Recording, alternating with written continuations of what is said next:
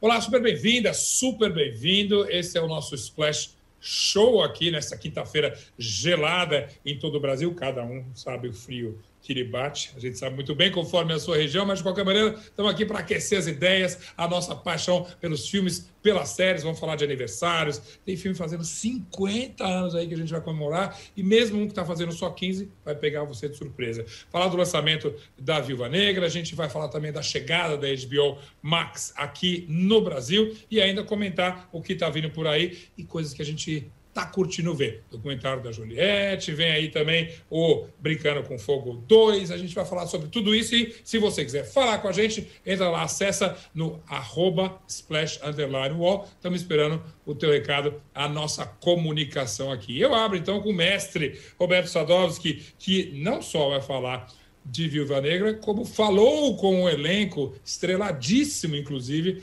uh, desse filme. Tudo bem, Sadowski? Fala, Zeca, tudo bom? Ótimo. Com quem, quem você entrevistou exatamente do elenco? Viúva Negra, eu falei com a Scarlett Johansson, eu já tinha conversado com ela antes, né? Com a uhum. Florence Pugh, que foi uma surpresa para mim, e com a Rachel Weisz, que, que, também eu já tinha falado algumas vezes, que ela adora o Brasil, ela tem laços muito fortes com o Brasil, então foram, foram três bons papos. Então vamos começar pela Florence. É, me explica qual foi a grande surpresa que ela te trouxe e você está se referindo ao filme ou à própria entrevista, na simpatia, na desenvoltura? Ao filme e a ela. Eu, eu acho que a Florence Pugh ela é uma, uma dessas atrizes que, que surgiu e deve ter um caminho brilhante pela frente e ela se encaixou perfeitamente com a proposta da Marvel e com o, o esquema que eles trabalham. E ela tem uma química incrível com a Scarlett Johansson no filme e fora das telas também. Né? Eu falei com as duas juntas. É, desde que eu a vi em papéis anteriores, né? quem, quem viu a Florence em, sei lá, Midsummer, por exemplo, é, talvez nem se surpreenda o quanto ela é boa. E ela é muito boa. Ela já tinha sido como revelação, me corrija se eu estiver errado, na, na Little Women, não, não tinha? Sim. O, o, o Midsummer foi, foi um pouco antes. O Little Women, ela, ela, ela é, leva, andou um, passo a mais, né? Subiu sim, sim. Um, um, pouquinho mais no pódio. E, e, parece que todo mundo agora trabalha para a Marvel, né? Se, se, você não trabalha para a Marvel, um dia você vai trabalhar também. Pois é. A, piada é que todo mundo trabalhava para o Spielberg em Hollywood, agora todo mundo trabalha para a Marvel de alguma forma. Mas com, mas com aquele twist assim que é o seguinte, eu conheço muito bem que tem muitos atores que digam, não, eu faço novela para ganhar dinheiro, mas eu faço a minha arte nos palcos e no cinema independente. Escala, para a escala de Johansson, isso é verdade. Aliás, para as três, na verdade, para a Flores e para a Rachel Weisz também, é, elas continuam, apesar dessa congruência aí, dessa, desse feliz casamento com a Marvel, elas são atrizes que, obviamente, são mais plurais, né? Sim, é, o que eu acho legal da, do, dos atores né, que, que escolhem trabalhar com uma marca grande é que eles gostam de trabalhar com a marca grande, mas ela também possibilita que eles façam várias outras coisas. Então, filmes que talvez não saíssem do papel é, antes, uhum.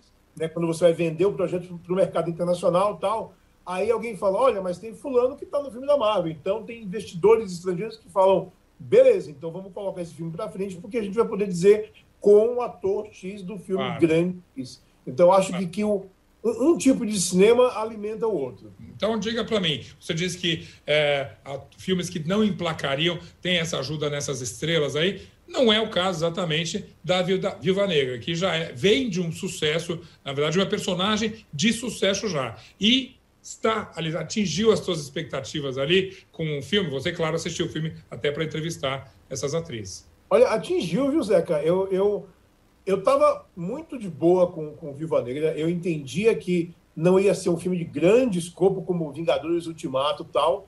É, é, é um filme mais. É, não vou dizer menor, porque não é, não é o caso, né? mas é um filme de, de, de expectativas menores. Sim. Então, o filme se, se passa no passado, né? a ação dele se passa entre Guerra Civil e Guerra Infinita para poder amarrar a história da Viúva Negra, da Natasha Romanoff, porque a gente sabe o destino dela, né? Quem, quem viu Vingadores Ultimato sabe o que de fato acontece com Viúva Negra.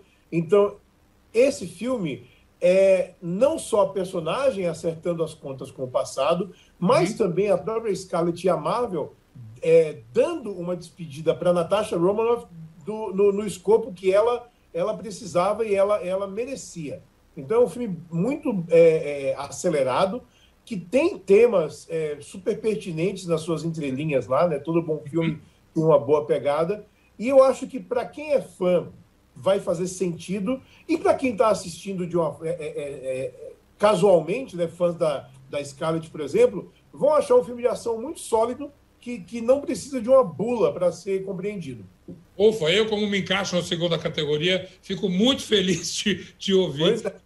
Exatamente. E me chama a atenção esse recurso de voltar para o passado. Outro dia a gente falou aqui mesmo de Locke e também de uma maneira um pouco mais mirabolante, né? Locke também usa esse recurso, volta ao passado, é, para reviver um personagem e criar aí lá dentro uma nova história. Nesse caso, da Viúva Negra, super feliz. Eu, é, eu, eu fiquei satisfeito, eu achei que tem um não só um começo, meio e um fim satisfatórios, como tem como em todo filme da Marvel, uma cena pós-créditos que já dá um gatilho para coisas que vão acontecer. Ah, mas aí a gente deixa o pessoal, o pessoal descobrir. Olha, não é o caso da, da, da Scarlett, que obviamente já tinha vivido esse papel e onde o universo da Marvel não é novidade. Rachel Weisz e talvez a própria Florence, elas talvez são mais novatas nesse universo. E como elas se sentiram? Não sei se foi, isso estava dentro da sua pauta, da sua conversa com elas. De, com a Florence foi, foi bem, foi bem nesse, nessa linha que a gente conversou, até uhum. porque ela é uma atriz que está despontando tal. Então eu perguntei como é que, como é que foi entrar nessa, nessa grande engrenagem. Né? E ela, ela, ela já. E obviamente os filmes da Marvel, e ela entrou com muita empolgação. É, mas foi como a Rachel Wise me falou também. A gente tem a impressão que a máquina é muito grande, mas a uhum. Marvel tem um esquema de fazer filmes que é tudo muito familiar e tudo muito próximo eles chamam diretores independentes né, para fazer os filmes. No caso, é a Kate Shortland, que dirigiu é, Viúva Negra, e mesmo a Rachel Weisz, que já fez, obviamente, filmes grandes, ela fez A Múmia, ela fez a, a Constantine, ou seja, até dentro de quadrinhos ela já fez, ela uhum. se sentiu muito à vontade com esse universo que foi colocado na frente dela. Ótimo. E só para a gente encerrar, que eu tenho mais assunto com você, a gente está falando de presente, eu vou voltar ao passado já já. Tá, tá sendo bem recebido lá fora, Viva Negra? A crítica está adorando. Né? O, o, o, filme foi visto por muita gente é, há duas semanas, junto comigo, né? porque a, a, teve muito crítico que fez entrevista. E Sim. agora, né, dia 8, ele é liberado no cinema e no Disney Plus, que é aquela coisa que a Disney está fazendo. Né? Ele vai para o cinema né, uhum. e nos Estados Unidos o cinema está começando a, a, a, pegar fôlego de novo. Né? É. No, Brasil, obviamente, a gente não está lá ainda, mas é, o lançamento é simultâneo com o Disney Plus, né? Então é, é, é, aquele esquema de você paga o prêmio, o preço prêmio, né? Que é além da assinatura, uma coisa a mais para ter direito de ver o filme agora. Se não, daqui a, a, um mês, 45 dias, ele está ele tá, tá no pacote. É, tá no pacote. Muito bem. Vem cá, vamos celebrar, vamos bater palma aqui e apagar as velas para um filme que está fazendo 50 anos. E Sadovski significa que eu assisti a esse filme com 8 anos de idade. Claro que eu não tenho nenhum problema de falar dos meus 58 anos, mas eu, eu achava que não era tão criança assim quando entrei no cinema para assistir a fantástica Fábrica de Chocolates 1, que é dirigida por quem mesmo? A sua memória é sempre melhor do que a minha. Pelo, pelo Mel Stewart. Mel Stewart dirigiu a, a, Fantástica Fábrica de Chocolate, que é uma adaptação do Roald Dahl, né? É, que obviamente não gostou do filme na época, mas é muito difícil você ter um, um, um autor que goste da adaptação do próprio livro. Né? Ele sempre Sim. queria que fosse diferente, que fosse outros atores tal. Mas é, o filme chegou em 71, né? 50 anos atrás. É, eu tava para nascer, tá? Não era nascido ainda, tava, tava, tava chegando lá. Eu ainda tinha dois anos de incubadora antes de, de virar o mundo. É, mas, como, como, como toda, todo mundo da minha geração, eu descobri a Fantástica Fábrica de Chocolate na televisão, né? Claro, Porque o claro. na época foi um fracasso. No cinema, quando ele estreou, ninguém deu bola para a Fantástica Fábrica de Chocolate. Mas o filme se tornou um cult quando ele, nos anos 80, ele começou a ser reprisado muito hum. na televisão Aí Sim. veio o vídeo cassete, as pessoas começaram a ver e rever e redescobrir o filme. Então tem uma geração de. Tem várias gerações de, de fãs, inclusive de pessoas que fazem filmes, é, que foram influenciadas, que foram tocadas é, pelo que a gente viu na Fantástica Fábrica de Chocolate. Não é à toa que justamente um ou um diretor bastante alternativo chamado Tim Robbins, é, Tim Burton, perdão, ele resolve então colocar a sua mão nesta neste clássico inesperado, clássico alternativo. E faz até uma coisa é difícil. Eu gosto dos dois filmes. Primeiro tem uma memória eu gosto afetiva, né? O primeiro também é muito bom, surreal, realmente é uma coisa surreal ter um filme daqueles daqueles mesmo nos anos 70. E aí chega o Tim Burton e faz uma coisa ainda melhor. Você gostou da segunda versão também? Gosto, que é de 2005. E eu lembro que na época muita gente torceu o nariz pelo, pelo filme do Tim Burton. Eu falava, rapaziada, é, isso é memória afetiva falando. É, o que o Tim Burton fez foi adaptar um pouco mais fielmente o livro original do Roald Dahl, né? Que Sim. tem a ênfase no Charlie. O Mel Stewart, é, é, ele colocou a ênfase dele no Willy Wonka. Tanto Exato. O, o, filme original é Willy Wonka e a Fantástica Fábrica de Chocolate, e a refilmagem foi o, o, nome do livro, que é Charlie e a Fábrica de Chocolate. Então, eu acho que são dois filmes é, é, diferentes, que se complementam, uhum. e eu acho que os dois são igualmente bizarros, né? Porque é, muita coisa do original, que eu vi repetidas vezes na televisão, é reverberada na minha cabeça e até hoje tão forte, né? Porque o filme tem humor, mas ele tem um, um surrealismo meio esquisito com os umpalumpas e a, a, a, coisa meio lúdica da fábrica que você comia, comia planta de chocolate e tal. É, um pouco de terror também, né? Aquele passeio no, no barco que o, o Gene Wilder fez. É, e é aquela coisa que toda criança é, sonha, né? Em você ganhar um mega prêmio e você realizar os seus sonhos. Então, era uma época que a gente não tinha super-herói, nada disso no cinema. Não, não, imagina, a, a, a, a, fantasia, a fábula vinha de filmes como A Fantástica Fábrica de Chocolate. Bom, e, pelo visto, uma fábula inesgotável, porque a gente ouve rumores já de uma nova versão da Fantástica Fábrica de Chocolates. Ah, sim. O Timothée Chalamet já está se preparando, né? ele, vai, ele vai fazer Wonka, o nome do filme vai ser Wonka, que é um, um prequel, né? Ele vai contar meio que a história da origem do Wonka. Porque no livro, né, assim como nos filmes, o Wonka tinha a fábrica herdada do pai, ele fechou a fábrica por três anos e ele voltou depois recluso, a fábrica funcionando mais do que nunca, e a gente não sabe de onde veio, de onde vieram os Umpa-Lumpas, em que, em que momento a fábrica deixou de ter um lugar realista para se tornar um lugar tirado de um sonho. Esse vai ser a fantástica fábrica de chocolates, a origem. Vamos lá, vamos a esperar. Origem. Provavelmente. Não, dois... Cruella funcionou, né? Vai que funciona pois com é. Wonka. Pois é, pois é. E só para a gente comemorar mais um aniversário aqui, porque tem muito assunto hoje. 15 anos de O Diabo Veste Prada, que também foi um clássico inesperado. Claro que é, é super cult, fala do mundo da moda, Meryl Streep num papel super camp, uma coisa assim. Uh, mas, de fato, a gente não passou tudo isso, passou mesmo, Sadowski. Pa passou tudo isso e é engraçado como é, alguns filmes é, eles são lançados de uma forma muito despretensiosa, né? Ele, ele pertence àquele momento, mas o momento dele parece que não passa. Então, o Diabo Veste Prada tem um pouco disso também. Me dá a impressão que o filme só cresce com o tempo, né? Os temas que ele aborda, a, as relações entre pessoas que ele aborda, aquela coisa de poder dentro de um, de um, de um lugar é, é, é, é, é fechado e hermético, né, como uma, uma editoria de uma revista de moda, revistas, é, ali, essas tudo, coisas né? que a gente não sabe mais o que são, sabe? A pessoa não sabe ter papel, né, letrinhas num papel que você pega. É muito louco a gente, a gente observar isso, né?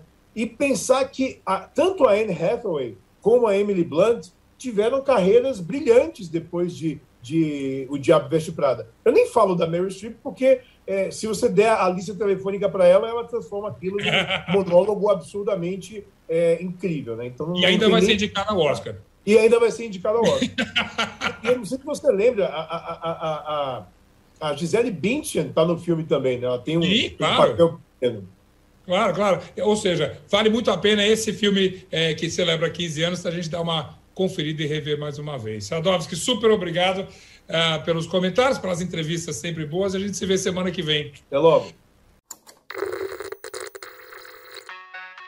Game Trends é o podcast do Start Wall em que eu, Bruno Isidro e Letícia Vexel comentamos o assunto mais importante de games da semana. Você pode ouvir o Game Trends no Wall, no YouTube ou na sua plataforma de podcast preferida. A gente agora convida a Liza Zanetti, que é a colaboradora aqui do Splash. Feliz de ter você aqui no nosso Splash Show, Liza. Tudo bem? Fala, Zeca. Beleza? Prazer estar aqui com você. Que ótimo. Na verdade, é uma estreia sua aqui no nosso programa para falar de uma estreia também, que é super legal, que chega ao Brasil finalmente e meio que né, se arrastando a HBO Max eu falei brincando se arrastando, porque muitas dificuldades técnicas aí atrapalharam essa chegada. Mas como cardápio, eu tenho que confessar que eu fiquei super entusiasmado com o que a HBO Max vai trazer para a gente. É, como é que você viu essa chegada? É, eu acho que foi uma chegada meio, meio turbulenta, assim, sabe quando é dia de mudança e de repente você vê a caixa com as panelas vai parar no banheiro e as suas ah, roupas estão na sim. cozinha e você não sabe onde está nada.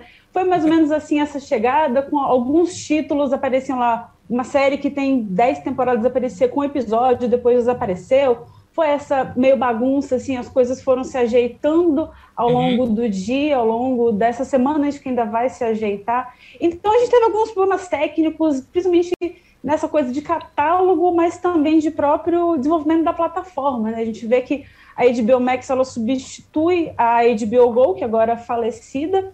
Acho Sim. que é uma melhora em termos de plataforma, mesmo que a HBO Go a gente tinha muita dificuldade para usar a plataforma. A HBO Sim. Max é melhor, mas eu acho que ainda tem uma lerdeza ali, ainda demora um pouquinho para carregar certas coisas em alguns dispositivos, não chegou em todos ainda, então a gente está nesse momento engatinhando mas em termos de conteúdo, eu concordo com você, assim, é um grande catálogo, tem muita coisa, catálogo muito diverso, né? Porque a gente sabe que o catálogo da Warner vai vai de HBO a séries de heróis, séries de Flash, Supergirl, Harry Potter, ah. é, o catálogo clássico, como filmes como O Vento Levou, Cantando na Chuva, Laranja Mecânica do lado de Arlequina. Então, assim, é um catálogo para todos os gostos.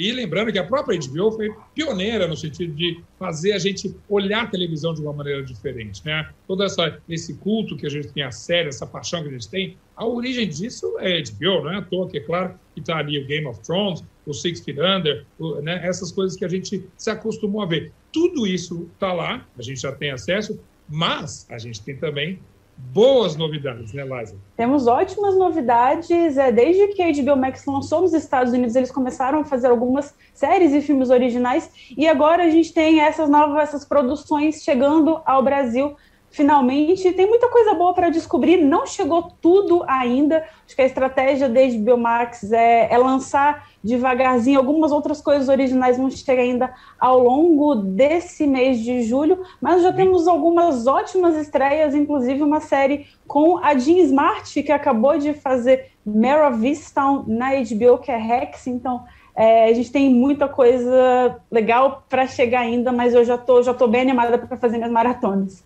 Mas ah, eu também, nesse parte. Ah, essa série Rex, eu, eu é, ao ver o cardápio ali é, que estava chegando, os trailers da HBO Max, eu demorei para reconhecer a atriz, entende? Que está bem diferente do que a gente viu ela no, no Mare of Easttown, que é a série é, também da HBO, se não me engano, né? É, que, é, que é com a Kate Winslet, que muita gente acompanhou, já falamos até aqui no Splash Show. É, é uma atriz que tem feito bastante coisa e papéis bem diferentes. Você conseguiu ver pelo menos o comecinho de Rex, não? Eu comecei a ver, eu vi o primeiro episódio e o segundo, só não deu para ver bastante coisa ainda, porque, enfim, chegou agora dia 29, o, a HBO Max, mas a Jean Smart, ela tem feito muitas coisas muito diferentes, todas elas muito boas, porque ela fez a mãe da Kate Winslet em of Easttown, e antes ela tinha feito Watchmen também, que foi uma série premiadíssima, que ganhou um monte de prêmio, super elogiada. Faz uma personagem incrível também. E são três, são três projetos completamente diferentes um do outro,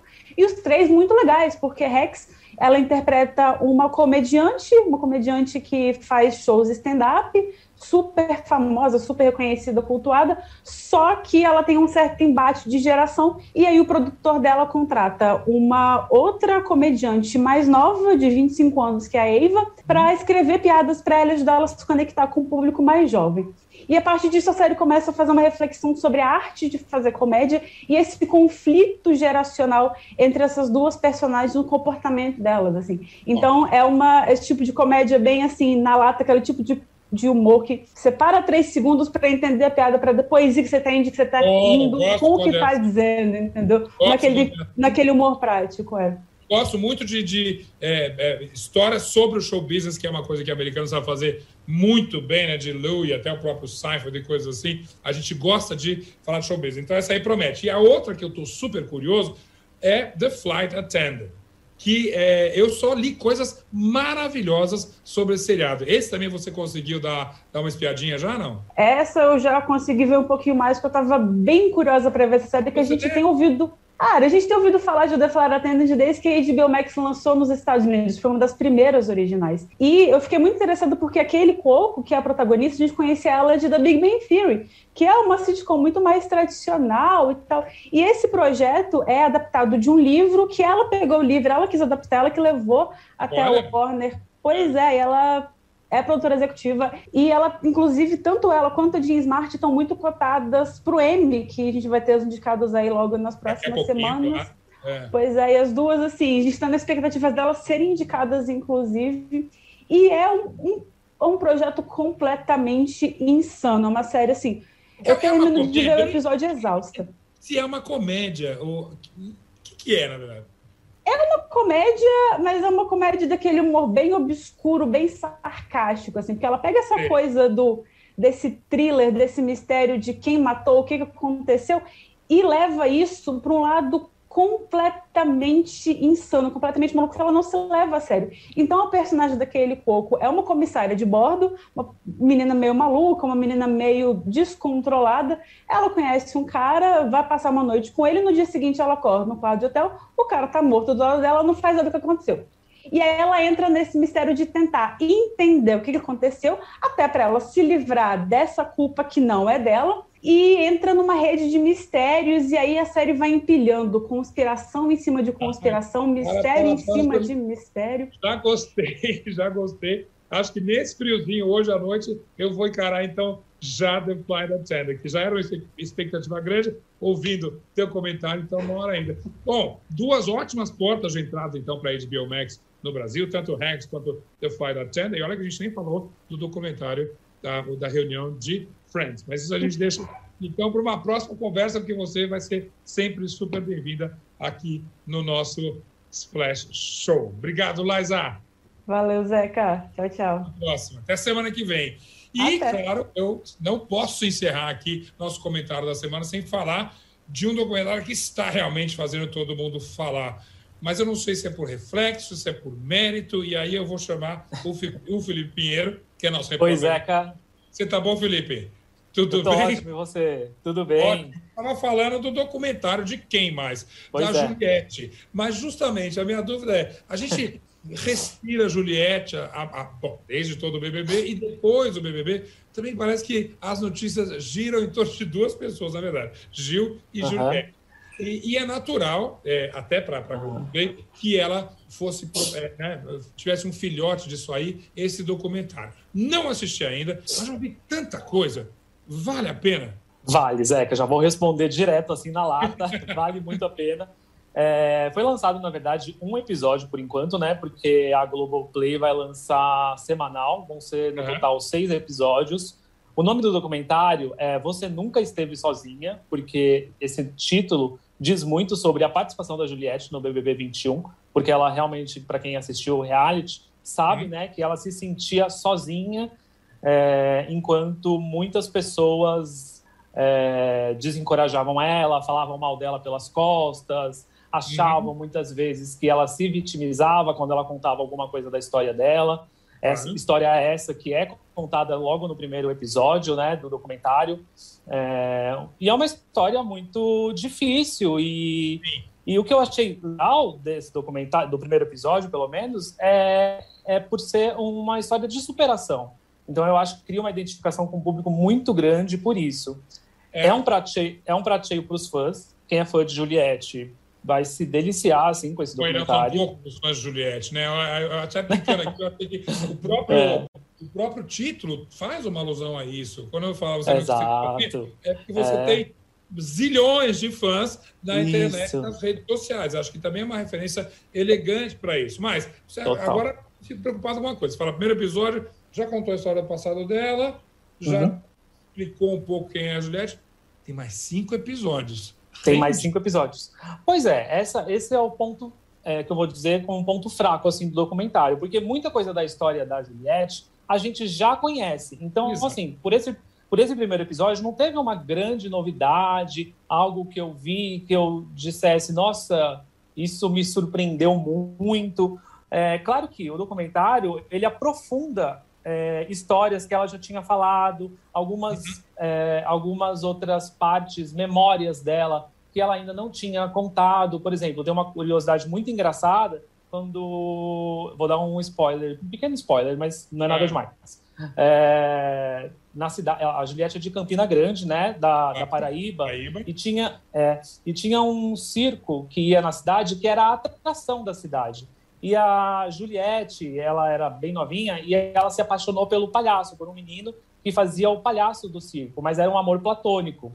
É, então tem histórias divertidas também, né? Isso que eu acho que é legal também de pontuar, porque apesar da história difícil, a Juliette, quem conhece ela pelo Big Brother sabe disso. Ela é uma pessoa leve, né? Super astral. Super astral. Super é astral, engraçada. Haja cartola para tirar coelho aí para mais cinco é. episódios. Vamos torcer. Espero que não seja uma série só simplesmente que está apostando no carisma dela, porque por mais que ela tenha, a é, gente verdade. gosta de história, a gente gosta de enredo. E mesmo que é, seja. Uma... Diga, diga.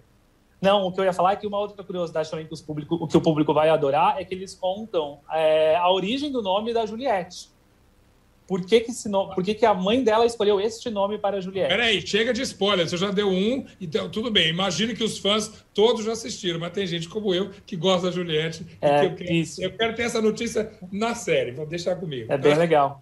Então, uhum. ótimo.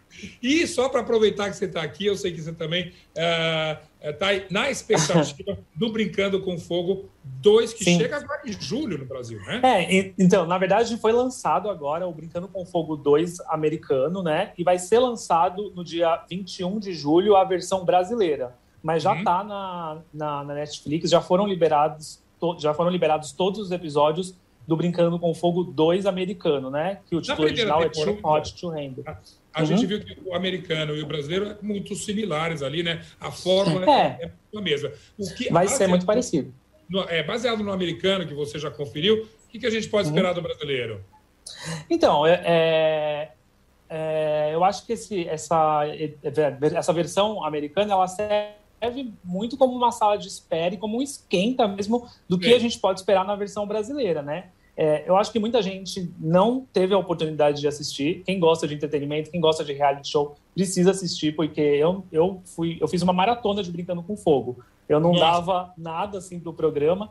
Você tá me ouvindo, Zeca? Que travou essa imagem aqui para mim, bem, congelou? A gente está com o teu áudio aqui, segue lá, pode seguir. Ah, então tá bom. É... E aí é isso. É... Foram liberados todos os episódios já, né? De Brincando com Fogo 2 americano. Sim. E aí, assim, muita gente não conhece a história, é isso que eu ia dizer. É, a Então eu vou falar rapidamente qual que é a premissa, assim, qual, o que, né, como que é o formato, assim. É, são, são dez participantes, né, que ele, eles topam se confinar numa mansão na praia, mas eles não sabem que eles estão no brincando com fogo. Eles acham que é um reality show em que pode tudo, pode toda a cachorrada, eles podem fazer o que eles quiserem, que eles podem se pegar e que tudo vai acontecer. Como se fosse mais ou menos um de férias com ex, assim. Porque no de férias com ex é Sim. liberado tudo, absolutamente tudo. E eles acham que eles estão no. Sim. Só que eles acham que eles estão no reality show assim, e em determinado momento surge um, um cone, é um cone mesmo, né? É um robozinho que simula uma inteligência artificial e surpreende todo mundo e fala: olha só, vocês vão ter que seguir aqui as minhas regras. E as minhas regras são: vocês não podem se beijar, vocês não podem transar, vocês não podem fazer carícias mais quentes, vocês não podem fazer nada disso. Porque a ideia é que eles alcancem uma conexão mais profunda entre eles. É, e o sexo, prazeres carnais, seria Ei. algo. Conexão mais, mais profunda num, num gênero chamado reality show. Tá ótimo. Exato. Mas é muito engraçado. É, é, muito engraçado, porque é. os participantes eles são trollados o tempo inteiro. Então, isso que é mais maravilhoso. Bom, vamos torcer são... para o elenco brasileiro estar à altura dessa diversão toda. O primeiro já foi é. bastante favorável, assim, e pelo que a gente viu, no, no, segundo também vai vir com essa carga toda. Então, já sei, já está escalado, já vou te chamar. Isso, congelou aqui para mim, Zeca. Não. Eu estou te ouvindo te bem aqui. Eu estou te ouvindo, mas O que eu queria dizer é que você já está escalado, então, para fazer uh, uma resenha legal quando estrear o segunda, a segunda temporada de Brincando com Fogo brasileiro. Você sempre bem-vindo aqui no nosso Splash News e a gente fica aguardando essa estreia, então. Obrigado, Zé. Obrigado você, Felipe. E olha, só para a gente encerrar aqui no cantinho do Zé, que eu vou aproveitar que o HBO Max estreou. Aqui não deu nem para falar com a, com a Liza, mas eu te convido, te proponho que você assista It's a Sin, que é uma série super legal, é drama, mas baseada em histórias muito reais e verdadeiras. É a chegada, é o episódio uh, da, da chegada e da, da, de como foi disseminado uh, o HIV, a AIDS, na Inglaterra. Não, não é Angels in America, não tem uma história com a, a profundidade ali uh, né, o, o, e as implicações sociais todas de Angels in America, que é uma excelente, uma peça de teatro depois adaptada para a TV. It's Assim conta, claro, uma história até meio clássica do jovem que sai da cidade dele para ser gay, viver a vida gay em Londres e veja, deu, teve a infelicidade de chegar na cidade e aproveitar a vida gay quando justamente Londres começava a ser assolada ali pela AIDS. E interessante, também no paralelo aí sim, Angels in America tem toda a dificuldade de brigar pelos direitos, pelas pesquisas, pelo acesso a um tratamento, essas coisas todas, e um elenco muito bonito, muito bonito, muito, muito vivaz, assim, vivendo bastante aquela primeira alegria de ter uma vida é, nova sendo descoberta aí, e depois a tristeza de ter que combater e, é, essas histórias, essa história tão trágica ali. É uma série muito bem feita, muito redonda, triste, inevitavelmente, porque a gente fala de um período muito, uh, uh, né, como dizia o Lulu Santos, muito triste, todo mal a cura. Sim, há, mas às vezes ela demora um pouco. Que é inevitável, inclusive, a gente fazer um paralelo do que a gente está vivendo hoje também. Também uma pandemia, em outra proporção, é claro, mas a gente consegue ter sempre essa, eh, fazer essa relação aí. E tá aí, minha recomendação para você do Cantinho do Zeca, It's Assim, série que chega ao Brasil pela HBO Max nessa estreia desse novo streaming essa semana. Muita coisa. Ah, esse Splash Show rendeu aqui. A gente quer sempre ouvir você. Manda recado ali no arroba Splash Underline UOL. E mais lançamentos, mais aniversários, mais novidades, bastidores e tudo mais do mundo dos filmes e das séries. Você acompanha sempre aqui no Splash Show. Até semana que vem.